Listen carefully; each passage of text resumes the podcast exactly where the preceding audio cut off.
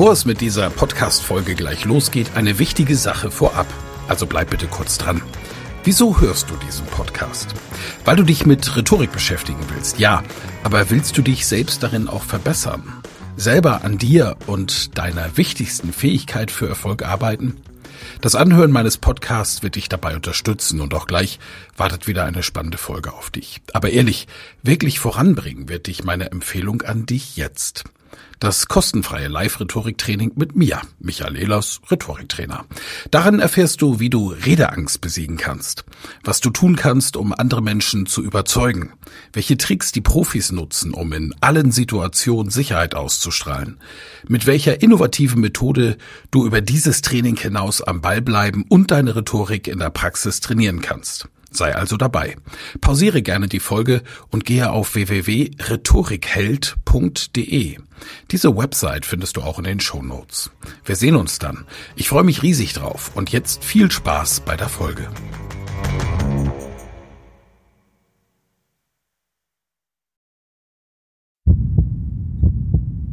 Du hast Benzin im Blut. Dann bist du hier genau richtig.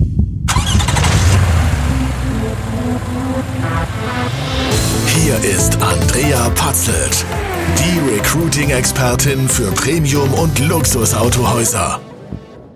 Hallo und herzlich willkommen zum Premium Jobs Podcast. Hier ist Andrea Patzelt und ich freue mich, dass du zuhörst.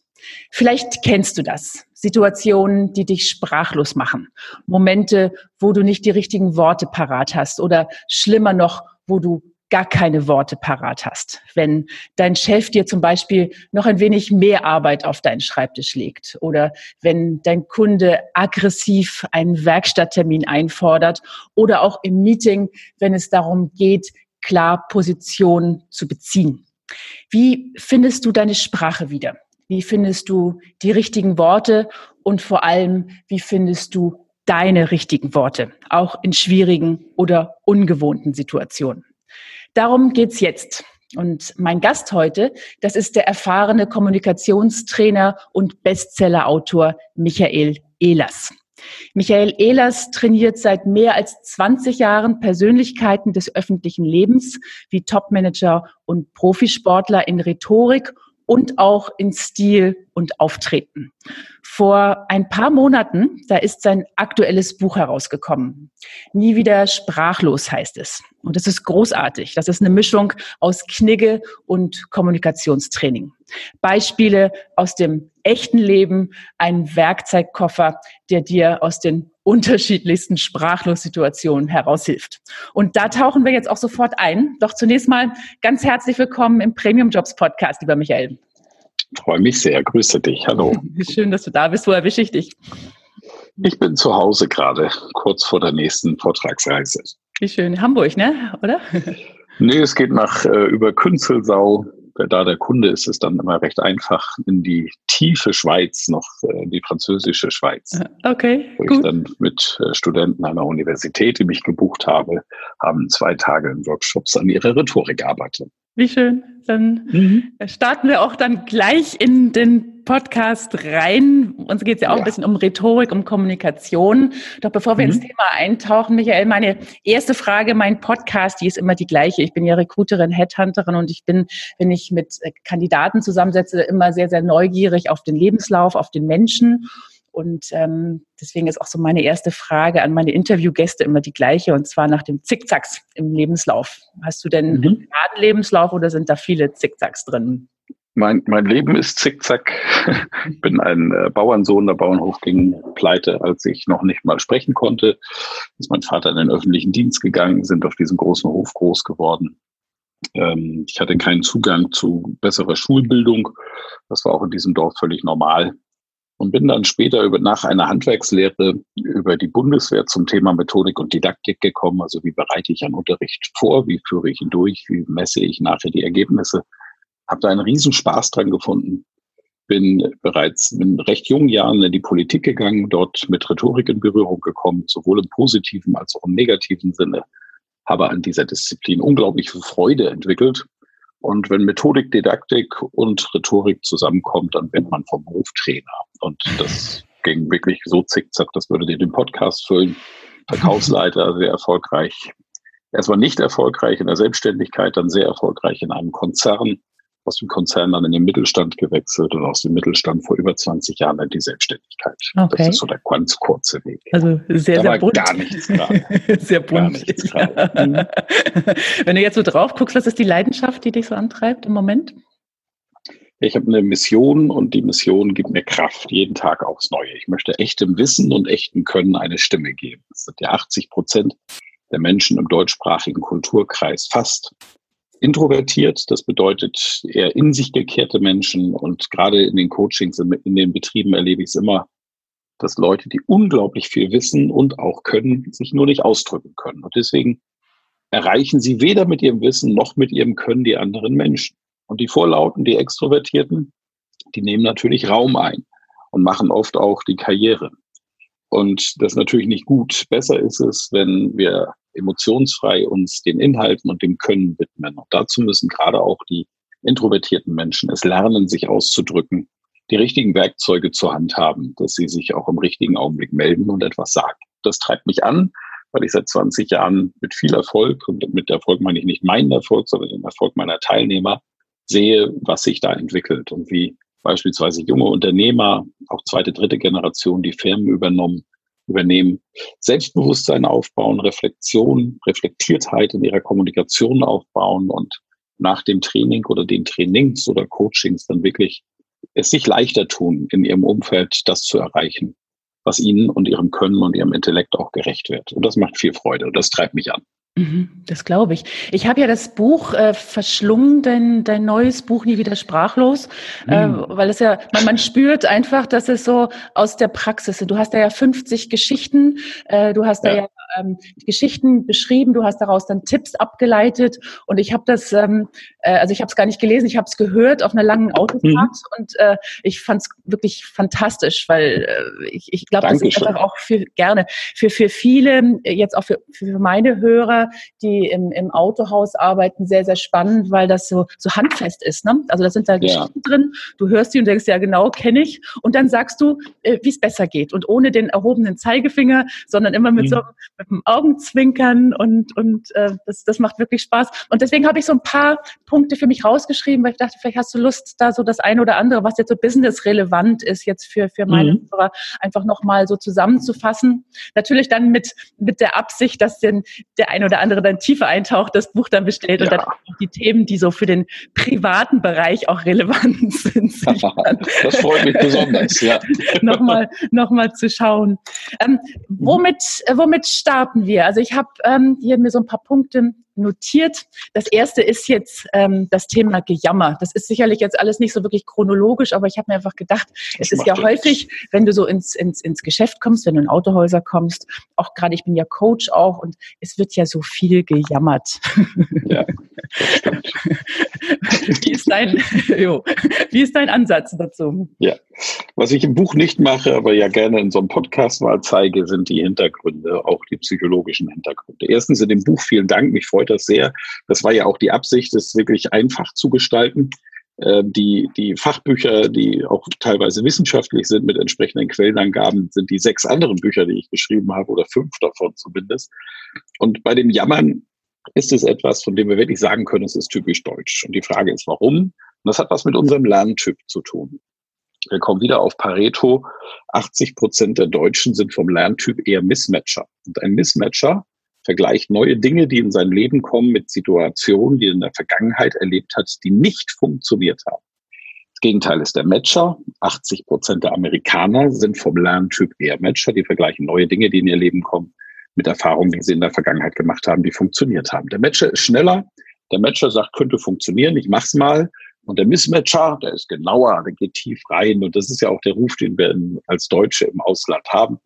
Wenn ich in Dubai neulich einen Vortrag gehalten habe, gehe ich an einer Bauleiterbesprechung vorbei und die sprechen dort Deutsch. Nicht Englisch, nicht Persisch, sondern Deutsch, weil die Herren aus den Vereinigten Arabischen Emiraten eben sagen, wenn es gut werden soll, dann müssen wir aus Deutschland, Österreich und der Schweiz die entsprechenden Führungskräfte holen. Das ist toll, das können wir. Aber diese Gründlichkeit, dieses nach dem Problem auch suchen, dieses Problembewusstsein, hat natürlich auch Auswirkungen auf unsere Sprache. Die einen können es durch Erziehung, Kultur, Charakterprägung recht gut verstecken und die anderen lassen es raus. Und das sind so typische Jammerlappen, die von morgens bis abends halt ständig sagen, was irgendwie nicht funktioniert. Und jetzt gibt es verschiedene Methoden, wie man eben damit umgehen kann.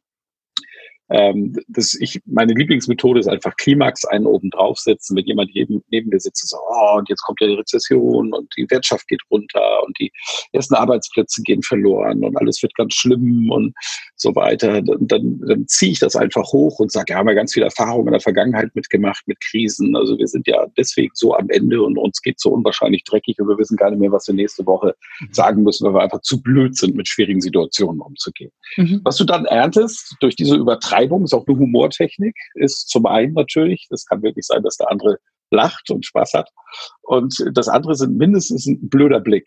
Und das hilft ja, diese kurze Pause bei dem anderen mal kurz darüber nachzudenken. Und durch das Übertreiben habe ich natürlich automatisch, obwohl ich das Negative so dramatisch übertreibe, äh, habe ich automatisch dafür gesorgt, dass er auf einmal den anderen Blick annimmt und sagt, äh, ja, stimmt ja, äh, das, äh, ja, eigentlich sind wir ja damit ganz gut umgegangen. Wenn wir uns die Finanzkrise anschauen, die ganze Welt ging den Bach runter, die Franzosen wussten wirklich nicht, was sie in der nächsten Woche essen sollten. Und wir haben aus Deutschland fröhlich rübergewunken über die Grenze und haben gesagt, na ja, wenigstens im Fußball seid ihr besser, aber den Rest haben wir hingekriegt. Und das hat was mit unserer mit, unserer, mit unserem Lerntyp zu tun. Der ist natürlich wie jede Stärke, es ist auf der einen Seite eben eine Stärke und auf der anderen Seite eine Schwäche. Und das ist menschlich und das ist gut so und das macht uns aus.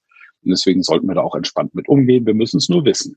Okay, gut. Also kurz einen draufsetzen und den überraschten Blick auskosten, oder? Genau, ja. Den Spieß umdrehen. Sozusagen. Den Spieß umdrehen. Äh, Beleidigung. Wie gehst du mit ähm, unfairen Attacken um zum Beispiel jetzt auch was die Optik angeht. Das ist ja gerade auch jetzt ähm, Mitarbeiter unter sich, da wird ja auch viel gelästert, ähm, ja, viel gequatscht, gerade auch. Äh, was sagst du? Bodyshaming. Bodyshaming. Neudeutsche genau. Begriff dazu. Mhm. Mhm. Ist auch im Internet. Ich habe da ein Bild für geschrieben. Da ging es um Stefanie Giesinger, dieses Topmodel aus dieser Sendung, die da, glaube auch gewonnen hatte. Eine bildhübsche junge Frau, ähm, ganz tolle Fotos, ganz hohe Ästhetik. Ich folge ihr auf Instagram. Und dann hat sie ein Bikini-Foto gepostet und darunter ging es dann los, dass die Typen dann geschrieben haben, ja, sie hätte eine viel zu flache Brust und sie soll sich mal die Brüste machen lassen. Also so wirklich absolut niederstes Niveau. Und das folgte von ihr, war ein Wutposting aller ersten Güte. Also sie hat richtig gepöbelt. Und äh, ich fand das sehr sympathisch, weil sie sich sehr menschlich gezeigt hat in dieser Situation. Ähm, im Berufsalltag, also aus diesem Status heraus einer Stefanie Giesinger, die einfach eben auch ein Topmodel ist und entsprechend gebucht ist, kannst du das sowieso machen. Sie weiß auch eine riesen Fangemeinde hinter sich, die sie bereits kultiviert hat über ihre sozialen Netzwerke. Ganz anders ist das natürlich im Berufsleben oder wenn ich beispielsweise im Autohaus bin. Und wenn jetzt jemand ungefähr meine Figur hat, ich bin also Vera Birkenbiel würde meine Figur als querschlank bezeichnen. querschlank? Also gute, gutes Essen und gutes Trinken hat sich auch im Bauchumfang etwas niedergeschlagen. Man nennt sowas ja heute. ja, kannte ich noch nicht. man, man, nennt sowas heute, ja, äh, also ich habe einen Wohlstandsbauch, wie das so schön heißt. Und äh, das, wenn, wenn, wenn du so einen Kommentar kriegst, kann dieser Kommentar natürlich auch wehtun. Und er hat natürlich auch etikettetechnisch überhaupt nichts zu suchen im Geschäftsleben. Und es gibt verschiedene Methoden, wie ich damit umgehen kann.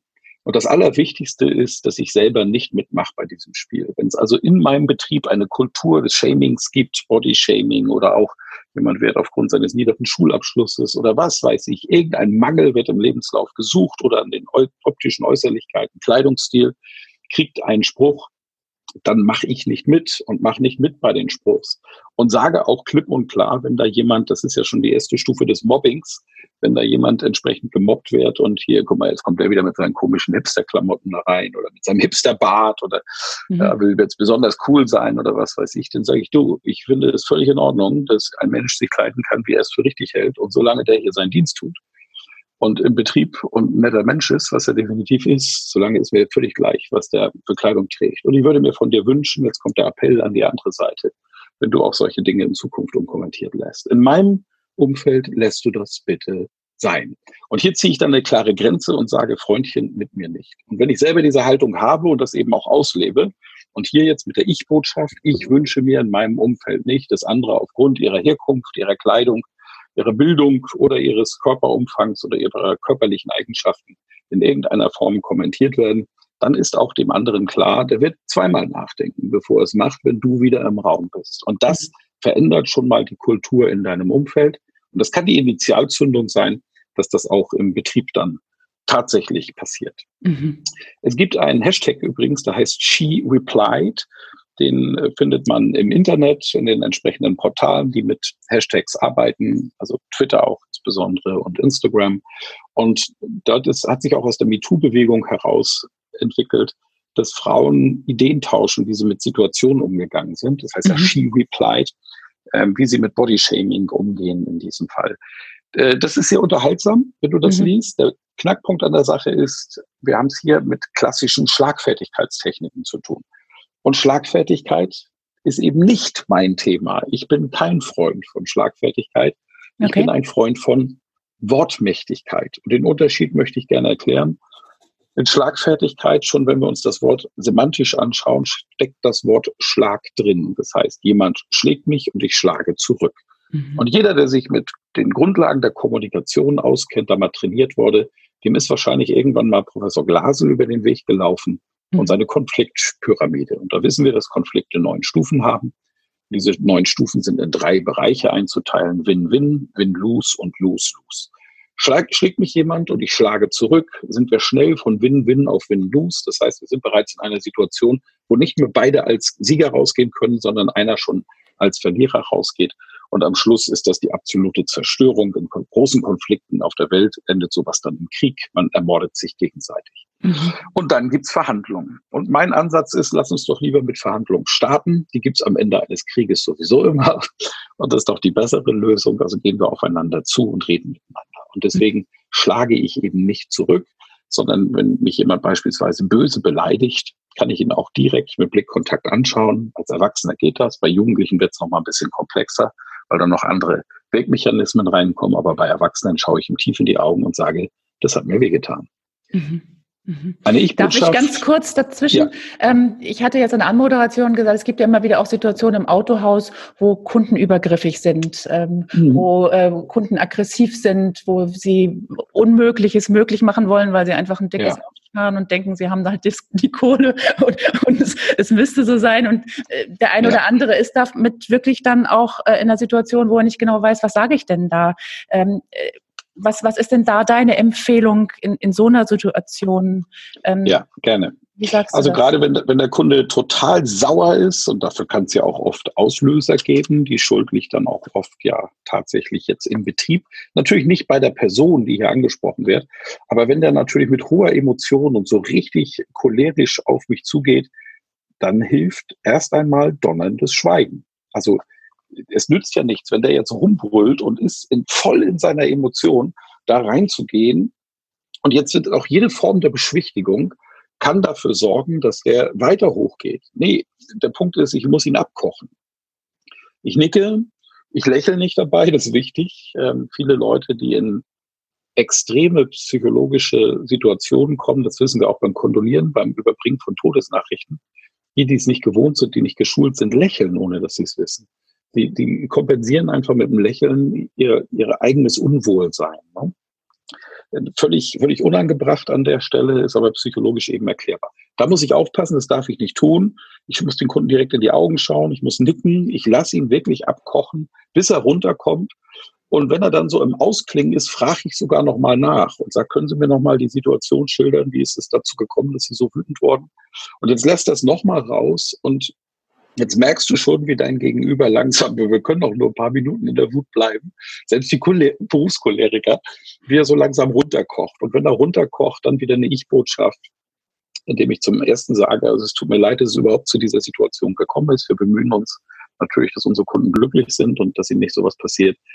Und ich sehe es jetzt als meine Aufgabe an, ihnen bestmöglich zu helfen, dass wir diese Situation, so gut es geht, wieder gerade richten. Okay.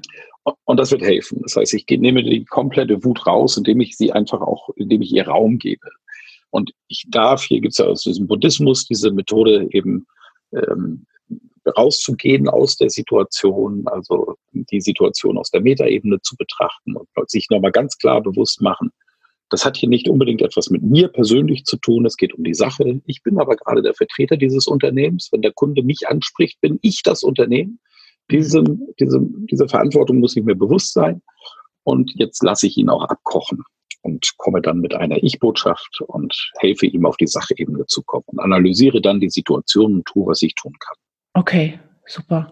Und ähm, ist klar, ne, dann brauchst du halt einfach keine Schlagfertigkeitsphrasen, sondern du hast vorhin das Wort der Wortmächtigkeit erwähnt. Dann ist es eine, eine gute Haltung, so damit umzugehen. Ähm, mhm. Vielleicht, wenn wir die Situation umdrehen. Ähm, du hast in deinem Buch auch ähm, äh, den, den, den, die Überschrift gehabt, äh, wie bittest du um Entschuldigung? Also wenn du umgekehrt tatsächlich dann in die Wut reingegangen bist, wenn du aggressiv warst und dann hinterher, wie hast du gesagt, äh, abgekocht äh, mhm, bist. Abgekocht, ja. ja. also wenn du mhm. das sagst, so ähm, tut mir leid, wie sage ich das? Wie ja. bitte ich um Entschuldigung, dass es angemessen ist und dass es passt? Große Kunst ist das in der Tat. Also äh, das Wichtige bei der Entschuldigung ist, es gibt die Floskelentschuldigung, so wie es eh Floskelkommunikation gibt. Das können wir auch im Autohaus. Darf ich Ihnen helfen? Boah, das ist ja etwas, wo ich als Kunde dann schon ausraste und definitiv in der Sekunde weiß, ich habe es leider mit einem Amateur zu tun. Ähm, das ist dann eben Floskelkommunikation, das ist gar nicht ernst gemeint und deswegen ist das Wichtige, dass ich, bevor ich in die Entschuldigung gehe und sie formuliere, erst einmal mir bewusst mache, okay, ich habe hier einen Fehler gemacht, ich bin zu weit gegangen, ich habe mich aus den Emotionen heraus lenken lassen.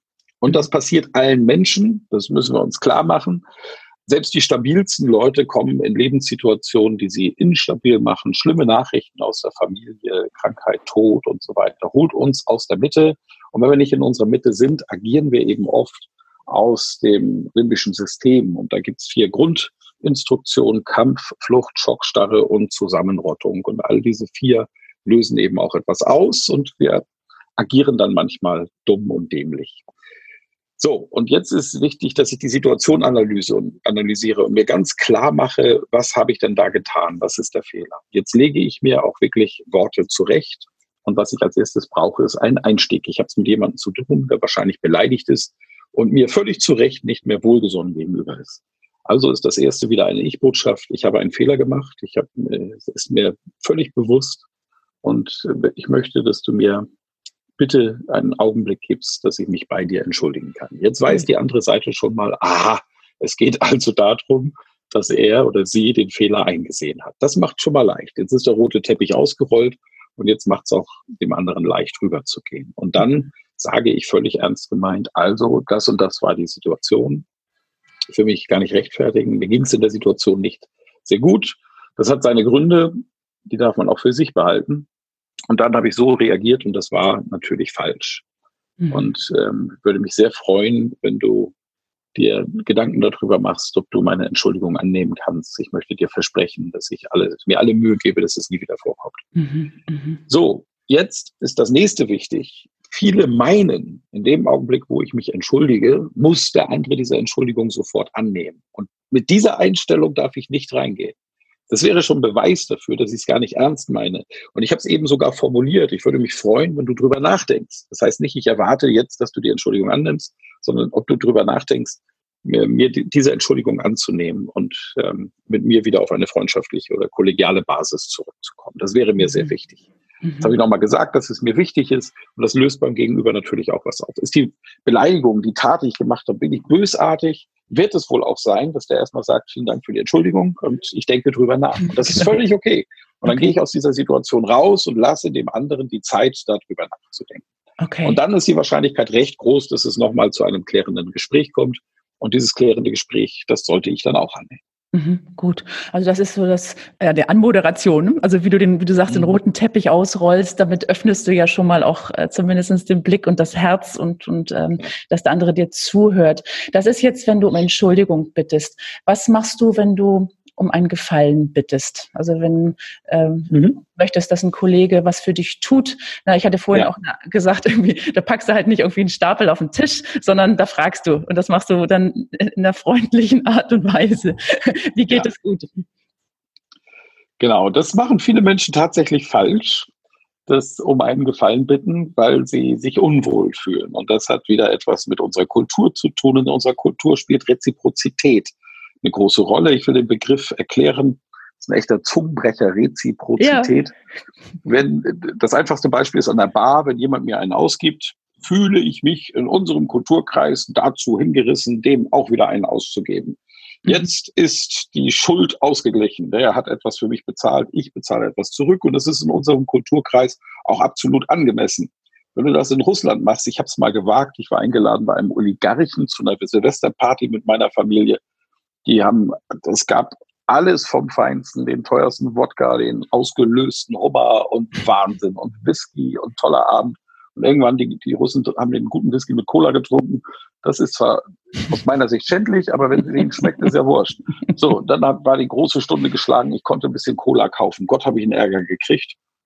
Hier habe ich natürlich aus dem Ethnozentrismus herausgehandelt. Ich habe gedacht, was in Deutschland richtig ist, ist auch in Russland richtig. Das ist mhm. falsch.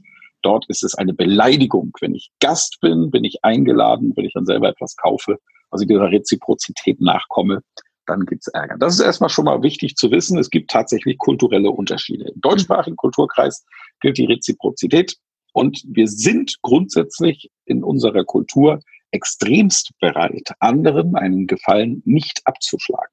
Mhm. Das hat etwas mit unserem Bedürfnis nach Harmonie und Miteinander, mit dem großen Wert der Geschwisterlichkeit zu tun, dass wir eben gerne in Sippen und Familien und in Netzwerken uns organisieren. Bedeutet für den, der eine Bitte hat, sag es einfach und zwar sofort. Ja, ich möchte dich um einen Gefallen bitten. Das ist die Anmoderation, damit er weiß, worum es geht. Und dann sage ich, würdest du mir helfen, mein Auto nach dort und dort zu transportieren und mich dort abholen und zurückfahren? Dann müssen wir uns nicht wundern, wenn die andere Seite sagt, ja, du, das mache ich. Hm. Ne? Weil das natürlich klar ist, ich zahle jetzt auf das Beziehungskonto ein, er bezahlt auf das Beziehungskonto ein in dem Augenblick, wo er mir einen Gefallen tut. Wir haben die Reziprozität, er weiß nämlich auch, wenn er mal in die Situation kommt, wir kommen alle mal in die Situation, wo wir Hilfe brauchen, dann kann er wahrscheinlich auf mich zählen. Und das wird er natürlich auch können, weil in unserem ja. Kulturkreis Reziprozität ja eine tatsächlich große Rolle spielt und unser Handeln sehr stark beeinflusst. Also ist der Tipp, Sag es einfach und zwar direkt und geradeaus mit einer winzigen Anmoderation. Genau, ohne rumzueiern. Ja, nicht rumeiern, genau. Ich äh, will jetzt die, die Zeit nicht überstrapazieren. Ich habe jetzt noch zwei Punkte, die, die ich einfach ja. ganz gerne nochmal thematisieren möchte. Ähm, mhm. Du hast in deinem Buch das Thema Mir stinkt's. Das sind, äh, wie sie mit ja. unangenehmen Eigenschaften von Kollegen umgehen, hast mhm. du es genannt. Mhm. Und das kommt dir häufiger mal vor, zum Beispiel, dass du eine Kollegin hast, die, die nach Schweiß riecht zum Beispiel. Oder ja. ähm, jemand, der einfach äh, was sich aus dem Mund riecht. Also es gibt ja Situationen, was der Betroffene ja gar nicht weiß, äh, was aber in, in Teams für Schwierigkeiten sorgt oder zumindest oh, für ja. Sprachlosigkeit. Wie ist denn da dein Tipp? Ja, auch hier ist es wichtig, unter vier Augen ein schnelles Gespräch zu suchen. Ich habe diese Situation in dem letzten Betrieb, in dem ich angestellt war, tatsächlich gehabt. Und ähm, da war es eine Dame in einer Abteilung, und die, das Erste, was passiert so von den Kollegen, sind immer so Zeichen, ne? dass die dann zum Geburtstag eben kein, nicht die übliche Flasche Champagner oder was weiß ich was bekommt, sondern man schenkt ihr dann Duschcreme oder sowas oder Deo-Roller. Also total blöd. Ähm, aber der Punkt ist, dass die, die dieses Problem haben, oft einfach auch nicht wissen, dass dieses Problem da ist. Oder denken, sie wissen es und denken, es ist nicht so schlimm.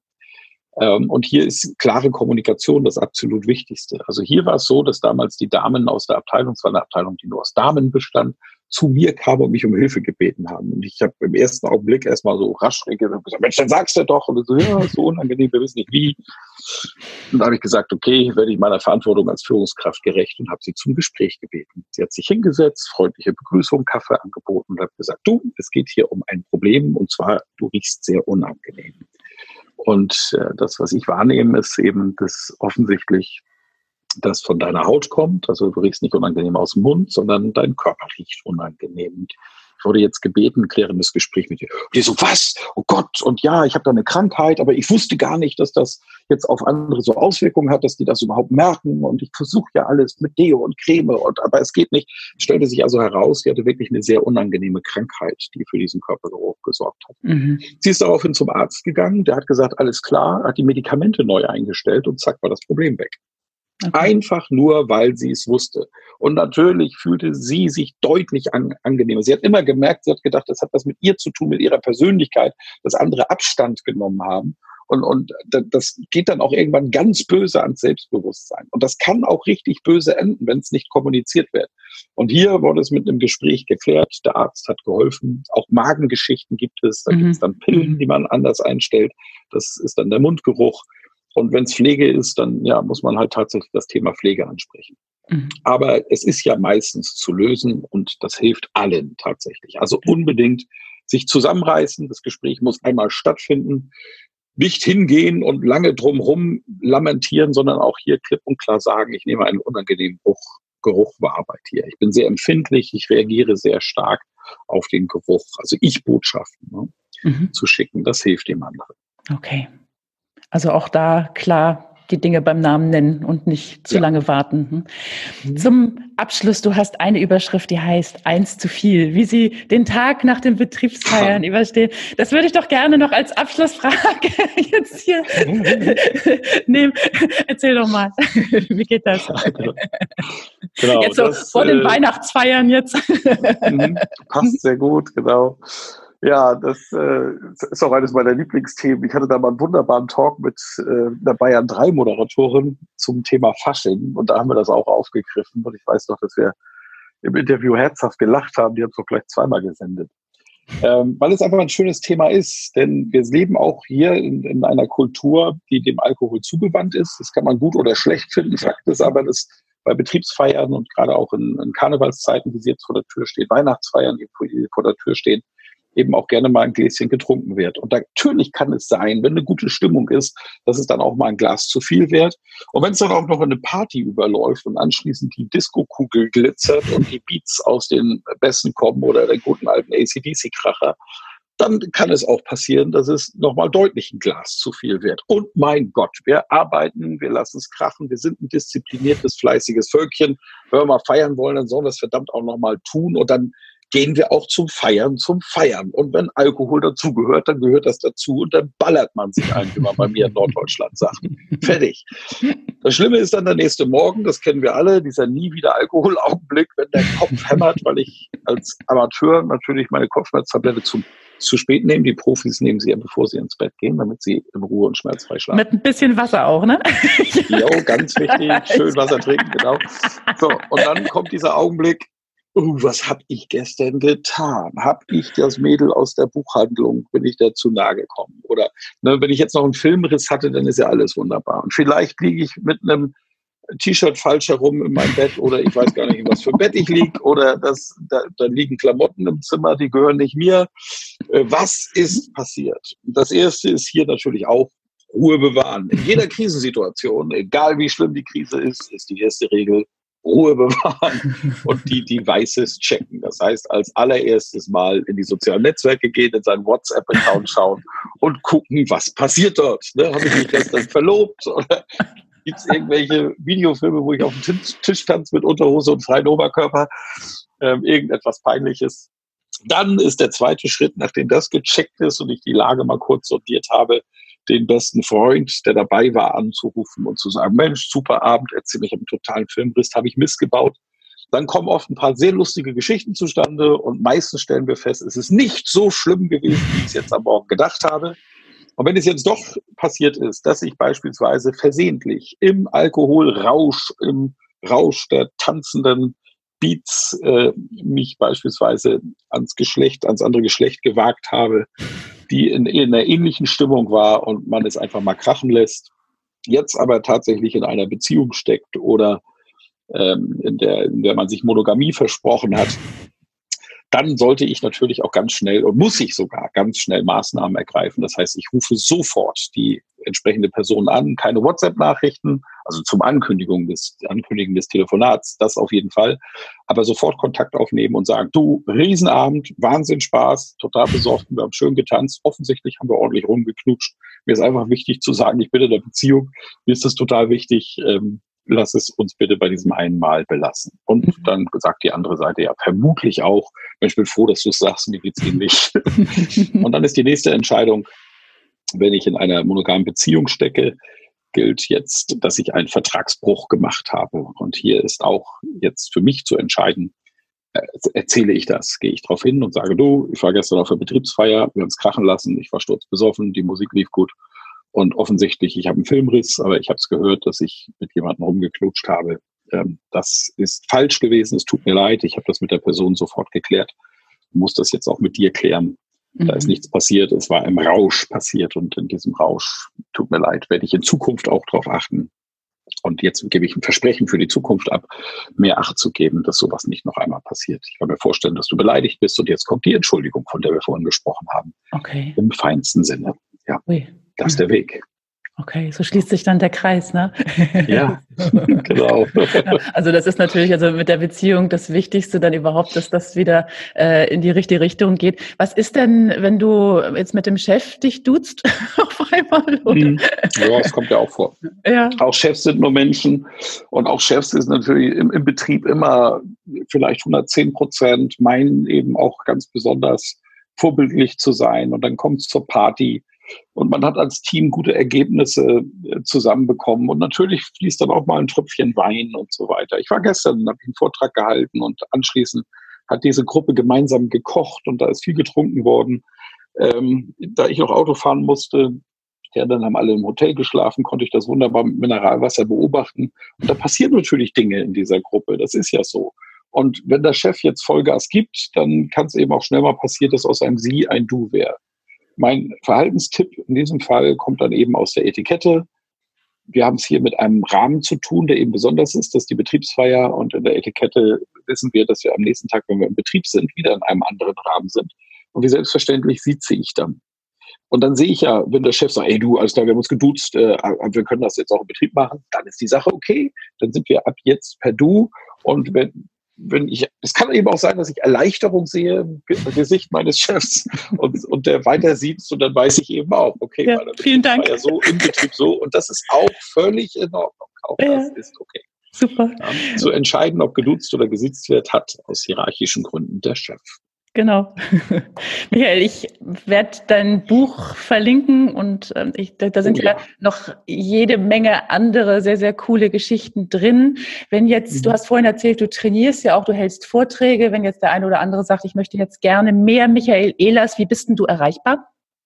Ja, im Internet, in allen sozialen Netzwerken, Facebook, LinkedIn, Xing selbstverständlich und Twitter und was es nicht alles gibt. Mhm. Ähm, gerne freue ich mich natürlich über einen Besuch auf meiner Internetseite. Da gibt es auch wirklich Content und äh, alle Infos, die man entsprechend braucht. Alle Bücher sind verlinkt. Und die Internetseite ist michael-elas.de oder der-rhetoriktrainer.de. Freue ich mich, wenn ihr mal vorbeischaut. Sehr gerne. Verlinke ich in den Show Notes. Und so jetzt die Abschlussfrage. Was machst du mhm. denn? Wie schaust du auf dich? Was machst du, dass, dass es dir gut geht?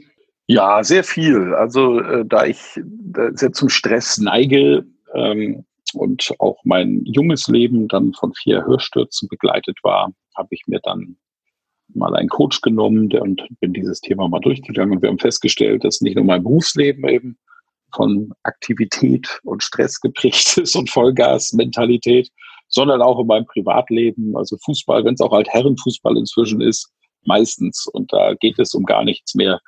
Ähm, habe ich halt diesen Wettbewerbsgen auch in mir und möchte gerne gewinnen. Und das löst dann ja auch Stress aus. Und habe dann zur Musik zurückgefunden. Das habe ich als Jugendlicher ganz aktiv gemacht, habe auch in der Band gespielt, Gitarre. Und heute spiele ich zwar seltenst in einer Band. Es gibt hier eine Band in meiner Wahlheimat Bamberg, die mich mal mitspielen lässt, so für drei, vier Songs auf die Bühne. Das genieße ich.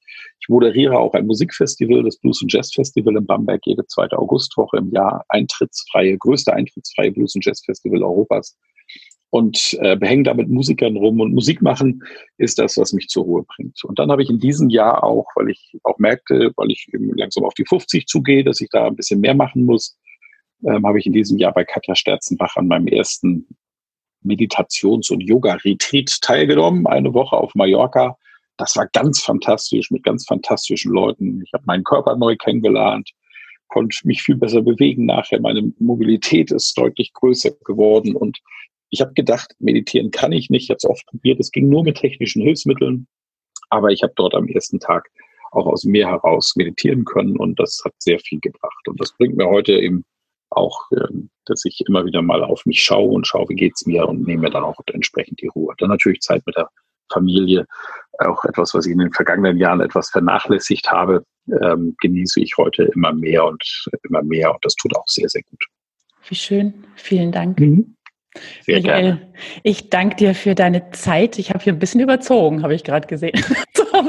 für mich ist dreiviertel Stunde okay, wenn es für dich okay ist. ist gut. Klar. vielen, ja? vielen Dank. Alles Gute heute, morgen eine gute Reise für dich und ähm, danke, dass du da bist. Dankeschön, Andrea. Alles Gute für die Zukunft. Ciao, Michael. Danke. Ja, tschüss. Andrea Patzelt, die Recruiting-Expertin für Premium- und Luxusautohäuser. Du möchtest einfach mehr? Dann geh jetzt auf andrea-patzelt.com oder schicke eine E-Mail an podcast at andrea-patzelt.com. Podcast at andrea-patzelt.com